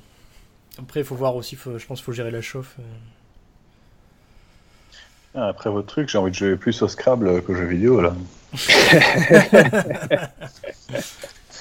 Voilà. Mais c'est vrai que j'ai. Oui, forcément, les fermes de serveurs et tout, on en a entendu parler. Tant mieux au Groenland, ça fait fondre la banquise, voilà, il y a qui meurt, ça c'est clair, mais euh, c'est vrai que j'avais jamais pensé à la.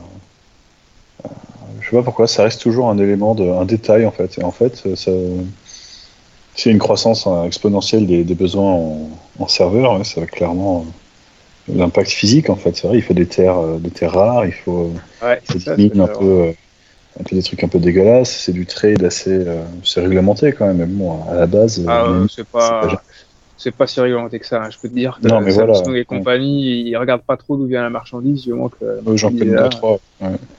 Ouais. Non, et, et en fait, on est euh, bah, tous les problèmes que tu as sur la fabrication d'un smartphone, en fait.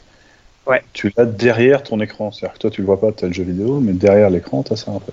C'était un peu, alors moi ma question c'était geek et écologique, et effectivement, alors je voulais parler un peu du cloud gaming, ça, ça mais il y a aussi, euh, et surtout, c'est les, les smartphones qui sont, qui sont terribles parce qu'effectivement, on en produit euh, des tonnes et des tonnes, et, euh, et ils sont très consommateurs de matériaux rares. Donc, euh, et là, on parle pas sur les marchés des, des consoles et tout, on parle de 100, 150 millions de, de consoles, peut-être 200 millions avec, euh, avec la Switch, mais sur les téléphones, c'est en milliards, quoi. Donc, euh, donc là, il y a vraiment quelque chose à faire, quoi. Est-ce que ce modèle va tenir encore euh, longtemps ou est-ce qu'il faut pas être un peu plus raisonnable et peut-être changer de téléphone euh, euh, tous les deux ans, tous les trois ans? De toute façon, les trucs sont devenus hyper anecdotique, mais euh, j'ai fait récemment tomber mon, mon très beau Huawei, je sais pas trop quoi là, et, euh, et alors l'écran est fêlé et, euh, et j'en ai marre. Je vais pas le réparer, je vais pas me racheter un nouveau smartphone. Euh, j'ai essayé, c'est bon, c'est comme une vieille guitare ou une vieille paire de, de chaussures, je la garde et puis basta. Quoi. Euh, ça m'énerve, je bosse dessus, je vois l'écran fêlé tous les jours, mais ça m'énerve aussi quand j'utilise, du coup je l'utilise moins déjà. Mhm. C'est bête, hein, mais en fait maintenant c'est plus un, un plaisir d'utiliser un smartphone, c'est juste maintenant je, je rends l'utilisation de ce smartphone chiante. J'ai enlevé des apps qui m'étaient utiles, je le rends en fait plus difficile à utiliser. Et du coup je l'utilise moins et avec beaucoup plus de. euh, quand je le prends, c'est que j'ai besoin de le prendre. Je fais dix fois moins de photos par exemple. Ce qui est dommage pour mon, mon nouveau-né parce que quasiment j'ai que trois photos d'elle alors que toi j'en ai 3000. Euh, mais euh, mais Ouais, c'est euh, souvent le cas, ça d'ailleurs.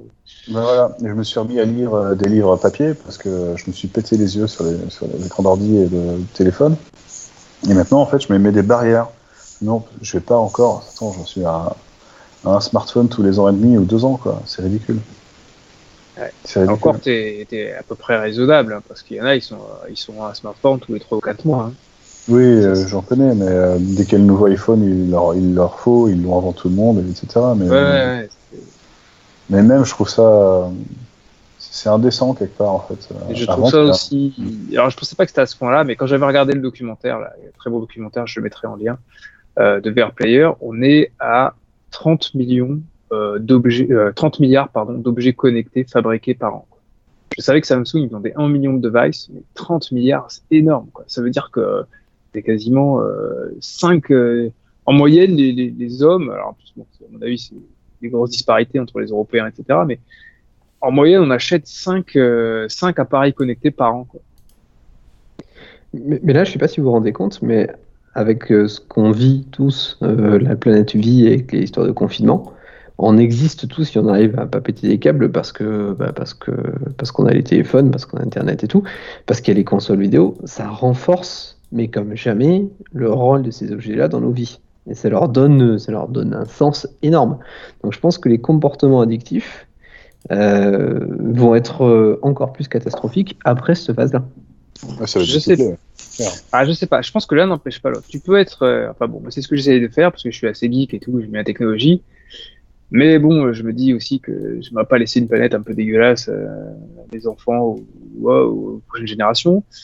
Et, euh, et je pense que, tu vois, si tu es un peu raisonnable, que, que tu achètes un, téléphone peut-être tous les trois ans, quoi, ma télé, tu vois, elle, a 10 ans, elle marche toujours bien, c'est une 1080p, c'était une belle télé, etc. à l'époque, je suis toujours pas pressé d'en faire.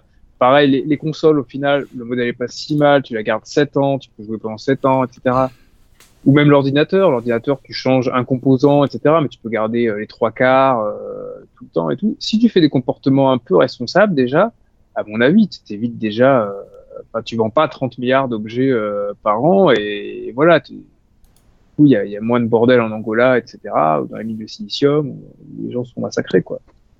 Et peut-être que il va falloir une régulation un peu plus costaud euh, des autorités qui, pour l'instant, euh, euh, regardaient pas ça de près, mais euh, peut-être s'y mettre, quoi. Après, avec la domotique et tout, même, même ta clim, elle a une adresse IP, donc il euh, y a tout qui devient connecté. Même les voitures, de plus en plus, tu as des, des, des, du réseau qui est embarqué. Ouais. Ouais, c'est sûr que c'est pas c'est pas évident, mais je pense que de toute façon, euh, il euh, y, a, y a comment s'appelle? Je, Moi, je, je, reste positif et je, je pense que l'être humain, euh, quand on lui explique que s'il continue, euh, il va droit dans le mur et que ses prochaines générations seront condamnées, il va se remettre en question et on va trouver une solution. euh, on, a on va trouver une solution commune. On va pas continuer comme ça. Je prends un peu l'analogie de, de la bombe atomique ou des problèmes de, de nucléaire. Euh, voilà, au final, il n'y a jamais eu d'hiver atomique, etc. Et au final, on s'en fait bien tirer, euh, entre guillemets, la guerre froide, etc. Mais il n'y a pas eu de, de, de vraie, euh, vraie guerre atomique. Je pense que ce sera, ce sera pareil là-dessus. Sur, sur l'écologie, on va, on va en prendre de plus en plus. C'était Jean Covici, moi, que je regarde euh, régulièrement. Je vous invite à regarder ses vidéos. Qui expliquait récemment que bon avec ce qui se passe bah, les, les, virusologues etc ou même les ou, même les, médecins et tout sont beaucoup plus euh, entendus à l'heure actuelle que ce qu'ils sont euh, d'habitude et il disait que euh, c'est entre guillemets une bonne nouvelle parce que ça veut dire que quand on va commencer à avoir des pics de pollution vraiment des gros problèmes on va entendre de plus en plus des écologistes intelligents qui et on va trouver des, solutions ensemble Ouais, je suis pas d'accord. Ceux qui sont entendus aujourd'hui, c'est ceux qui disent ce que les gens ont envie d'entendre. Euh, les constats, ils existent. Et là, aujourd'hui, on a envie d'entendre des médecins qui nous disent euh, on, a, on a fait le choix de ne pas parler de, oui. de, la situation actuelle, mais on a envie d'entendre des médecins qui disent pour X et Y raison, euh, c'est pas si grave ou ceci ou cela. Enfin, en gros, d'avoir des infos parce que parce qu'on est dedans, on est chez nous. Mais le climat. Alors. Oui, je, c'est je loin, on a préciser... pas pied et puis voilà quoi. Ouais, j'ai oublié de préciser, François, quand je dis euh, ils sont entendus, je, je parlais pas, pas forcément par nous, mais plutôt par les dirigeants. Que les dirigeants écoutent euh, voilà, des gens en général euh, qui sont plutôt euh, qui sont plutôt intelligents et qui ont, et qui ont des réponses. Et, euh, et moi j'y crois. Je pense que voilà, quand euh, des, des pays développés, des dirigeants voilà, qui, euh, qui ont un minimum euh, de, de neurones, euh, ils vont pas euh, prendre plusieurs sources, ils vont confronter des sources, ils vont essayer de bien s'entourer et ils, vont faire au mieux. Mais euh, on verra bien. hein. J'espère que j'ai raison quand même. Mais... on verra bien. Faut rester positif. Faut rester positif. Ouais, c'est bien, c'est bien, il faut. ouais. Je suis totalement défaitiste sur le sujet, moi, donc euh, tant mieux. Ah, non, non, oui. Faut y aller. Bon, je, je sais qu'on a fait, je crois qu'on arrive à, on a fait plus d'une heure, je pense. Donc, euh, je sais pas si vous voulez, s'il y en a qui veut clore le, le sujet ou clore le podcast hein, sur, sur une conclusion ou sur euh, une remarque euh, sur les différents thèmes ou autre. Hmm, bah, en fait, on a, il y a un thème en général, c'est le comment changent en fait les, les métiers, quoi, la, la production de, euh, ce soit les jeux vidéo, l'art, etc. Tu as déjà fait la remarque aussi. C'est vrai, ouais. C'est euh, vachement similaire en fait. Ouais. On est dans des, euh, Très bien vu. Et Mm. quel talent ce Florian alors. non, c'est Il, il arrive, il arrive Ah, Torres, bon, on est bah. en train de dire quand même. Ah, vrai, Et- Ouais. Sinon, pour un podcast euh, de papa, on parle pas beaucoup de gamins. Hein. C'est, euh, Oui, c'est vrai. Alors j'avais une question dessus. Alors peut-être on peut la faire rapidement, mais elle est vachement, euh, elle est vachement ouverte et j'ai pas la réponse. Et si vous les enfants pour ou contre. les enfants pour ou contre non.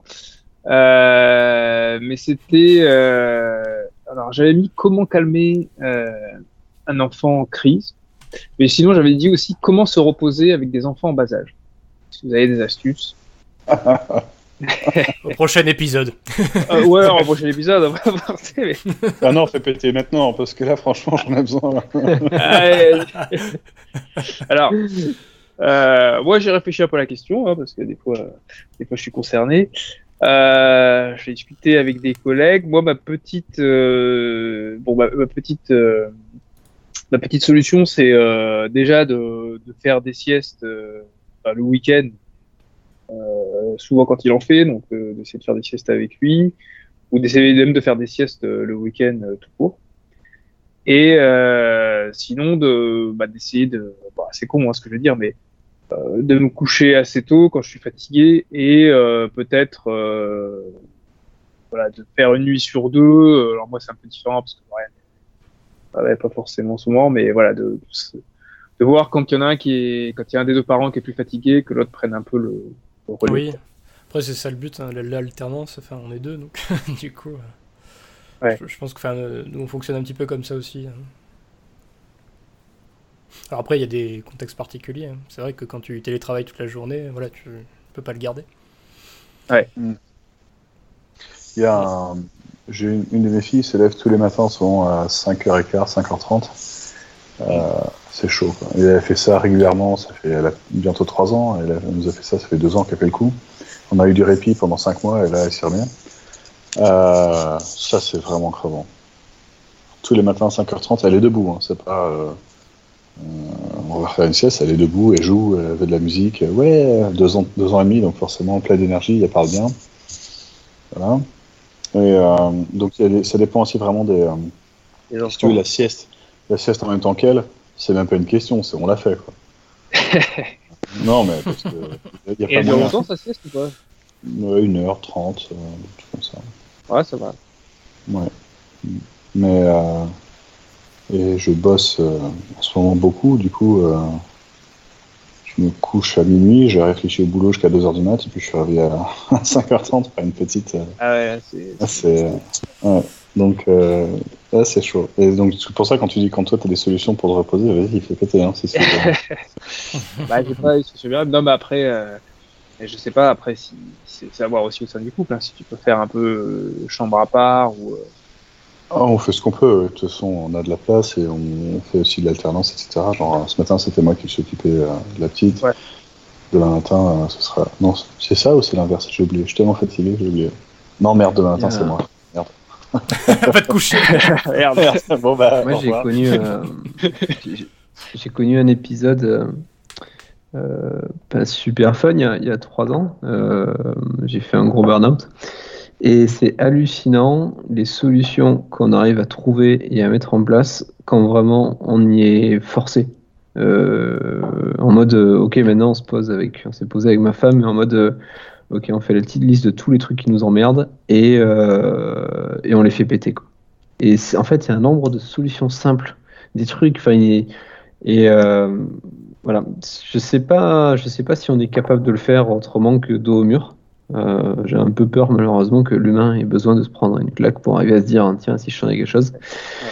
Mais, mais c'est dingue, c'est dingue euh, des, des, des trucs. Je me mettais en vrac le matin, on a changé l'organisation sur des trucs et tout, et tu as vraiment des vraies solutions qui peuvent apparaître quand, euh, voilà, quand vraiment euh, il faut et que. Voilà. Donc, euh, vous invite à faire ça. Euh, ça paraît ouais. dingue, mais enfin, voilà. Tu te dis, tu as, des solutions, les solutions, vous les connaissez, mais elles sont devant vos yeux, euh, probablement, et sauf que des fois, on s'interdit de les mettre en œuvre ou des trucs. N'hésite pas à partager, hein, François, c'est des solutions pour les enfants, euh, pour se reposer. Pour des preneurs. Hein. Pff, ouais, non, ça a été une remise en question globale et je me, je, je me verrais pas bien de donner des leçons, mais enfin, en tout cas, vraiment, le- l'esprit de ce que je vais vous dire, c'est que là, j'entends ce que tu dis euh, sur ton rythme de vie. euh, euh, je, je sais pas si c'est Fabien qui disait ça, euh, qui, est en vrac là. Euh, enfin, c'est des situations qui te mettent dans le mur et, là-dessus, des, solutions, il y en a plus que ce qu'on pense. Quoi. Et quand on a les doigts de jus de la tête dans le guidon, en fait, on devient vraiment con qu'on met à l'écran. On voit plus les solutions. Mais bon, est-ce que j'aurais su voir ces solutions quand j'étais dedans? Je sais pas, mais en tout cas, ce qui est sûr, c'est que juste après, une fois que tu as pris le mur, tu fais Ah Il fallait que je fasse ça en fait. Et c'est dingue, hein. tu te dis pour la prochaine fois. Voilà. Il y a des trucs que j'ai fait euh, l'année dernière, il y a deux ans. Euh, J'écrivais une thèse. J'avais une petite gamine, euh, un petit bébé qui, qui me faisait les mêmes, les mêmes nuits pourries. Donc je me couchais tous les matins à 3h du mat et je me levais à 6h en fait. Et euh, je- ça a duré trois mois. C'était il, y a- il y a un an et demi. Et euh, euh, là, j'ai commencé à avoir des pertes de mémoire. C'est-à-dire que je me souvenais plus que je sortais d'un rendez-vous par exemple. Et donc, donc là, Et l'alcool aussi, quand même.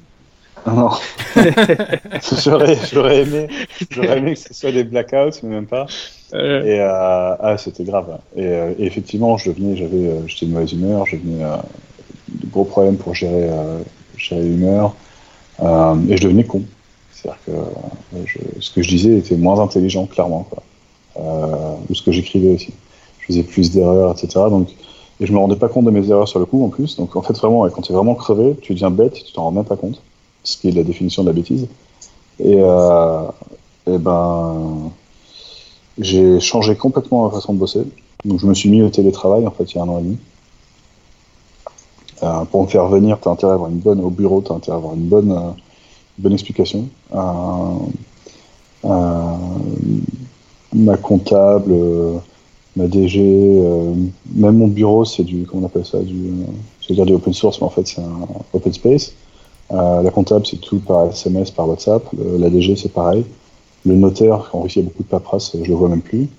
Donc j'ai essayé de tout en fait faire en télétravail le plus possible pour pas pour perdre zéro temps dans les transports, ce qui m'économisait euh, facile une heure trente par jour. Euh, et ouais. Et euh, vachement calbute tout le temps maintenant.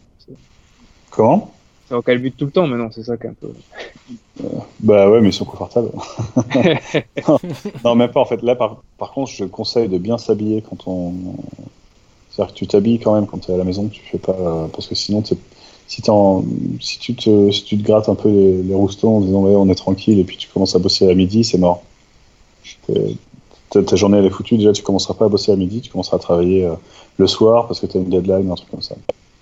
Et donc là, tu passes ta nuit à bosser, c'est fini, tu as, raté le, le truc. Donc en fait, bosser à la maison, ça demande quand même des, des, euh, des, comment dire, des petits rituels et des, des petites habitudes. Ouais, et il te faut des repères. ce moment. Ouais, ouais. Et il en faut pour mesurer ta fatigue, pour mesurer, pour se repérer, ah oui, là je suis plus crevé qu'hier, ou là je suis en meilleure forme. Il faut, t'en as, on a besoin de ça. Mais euh, non, non, donc euh, justement, habille-toi. Habille-toi. Ouais, moi, j'ai même- gardé le même rituel au final que si j'allais au travail. Toi, tu vas à poil. de toute façon. de toute façon, même quand j'y vais, j'y vais en.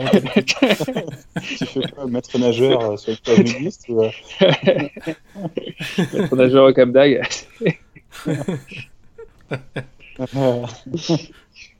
Parce qu'elle aller à poil au bureau. euh, bon. Mais euh, Non, je- non, j'ai pas le droit. Pourtant, ils sont assez open, mais ah bon. On va tous perdre. Enfin voilà, c'est un des trucs que j'avais trouvé, c'est- mais ça- c'est un peu drastique, mais ça marche. Voilà, voilà. Ok. Bon, on fait un peu plus papa maintenant avec nos questions. euh. Euh, mais je promis, je pour le prochain, je, je prendrai quelques questions sur les enfants, sur l'éducation, etc. Il y a des choses aussi qui, qui m'intéressent, comme euh, bon, on est tous confrontés euh, à des enfants. euh, je pense que voilà, pourra- Je vais faire un, un coup de gueule aussi euh, la prochaine fois à propos de Petit Ours Brun qui, m- qui m'énerve profondément. Ah ouais, Alors. moi c'est petit escargot. bon, ben voilà, on va se lâcher un peu là. Ch- chacun ses démons, hein, tu sais. Exactement. Voilà. Putain, les livres, non mais sans déconner, les livres, euh, les livres qui font de la musique, là, il adore ça, moi, mon gamin. Et putain, c'est horrible, quoi. Toute la journée, petit escargot, petit escargot, en boucle, en boucle, le truc. Du coup, euh, bon, ouais. je m'étais je suis démerdé. tellement pour, euh, habitué, je- j'entends même plus. ouais. Ouais, Ça fait après, partie tu du son de la t'habitues, maison. mais- du- ouais, tu t'habitues, mais bon, au début, c'est un peu dur. Quoi. Ouais. Là, Ouais, il, a usé les piles, mais on en a racheté. Donc, Ah bah tu tentes aussi. ah, un peu con aussi. mais ouais. Je pense que le pire, c'est quand euh, les piles euh, s'usent un peu et que t'as que la moitié de la chanson et donc il rate Oui, ouais, c'est ce qu'il nous disait. oh, ouais. Mm. Après, t'as la version tectonique, tu sais, genre. euh, petit esca- petit ah, le truc horrible, quoi. Ah l'angoisse. Enfants. Bon, on conclut là-dessus. Allez, on conclut là-dessus. Ouais. Allez, bah merci à tous, hein, et puis euh, à la Et puis prochaine. à bientôt. Ciao, ciao À les gars. bientôt. Merci, à à bientôt. bientôt. Ciao. Ciao, ciao. Ciao.